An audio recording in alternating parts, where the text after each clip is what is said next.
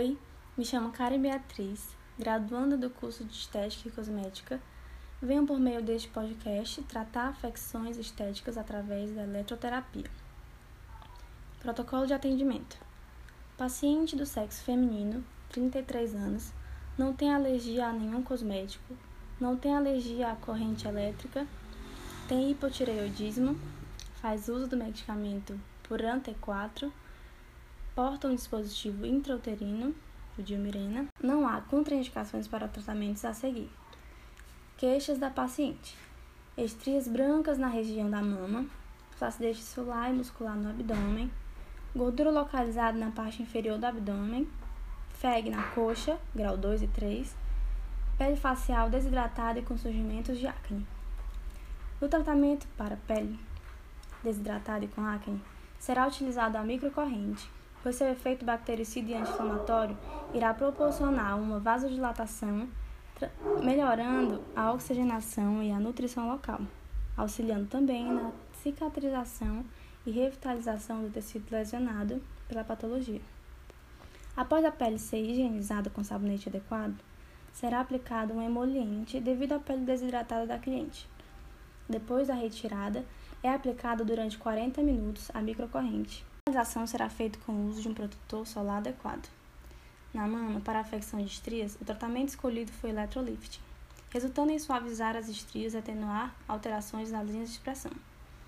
A nível celular, atua reestruturando a camada de colágeno e estimulando a produção de elastina. Para aplicação, após higienizar a pele com álcool 70, as estrias serão estimuladas através de um eletrodo em formato de caneta com a agulha acoplada em sua ponta. Ela estará conectada ao polo negativo da corrente contínua. Será usado também outro eletro dispersivo com polo positivo que fica fixado ao corpo da paciente. O resultado será obtido ao estimular o tecido, causando uma hiperemia local e um edema em toda a lesão. A próxima sessão deve ser realizada somente após o processo inflamatório acabar. O número médio de sessões pode variar de acordo com os resultados. A radiofrequência foi escolhida para tratar a flacidez tissular na região abdominal e gordura localizada na parte inferior do abdômen, pois pode atuar em conjunto das duas afecções. Inicialmente, a pele será higienizada e iremos passar o gel condutor. Através dos aplicadores posicionados na pele, são realizados disparos de radiofrequência no local tratado. O aumento da temperatura gera lipólise, hiperemia local, levando as fibras colágenas e elásticas a se contraírem, dando à pele um efeito lift, melhorando a flacidez. Age também melhorando a circulação sanguínea, a atividade enzimática metabólica e térmica, ativando a queima de gordura, além de aumentar o consumo da energia em nível celular, melhorando assim a gordura localizada. As sessões serão a cada 15 dias, podendo ser associado à ingestão de colágeno hidrolisado. Na FEG, na parte inferior das coxas, vamos utilizar o aparelho de ultrassom na frequência de 3 MHz. Assim, conseguiremos atingir as camadas mais superficiais da pele, agindo em especial nos nódulos de celulite.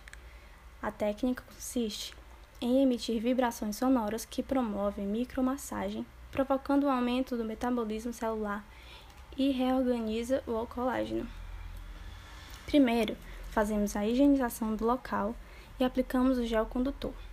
Esse gel pode conter ativos como a cafeína, pois a ultrassom também tem a função de facilitar a, a penetração dos ativos, assim potencializando os efeitos para a realização do procedimento, precisamos calcular a área a ser trabalhada. Para a flacidez muscular, na região abdominal, será utilizada a técnica corrente russa.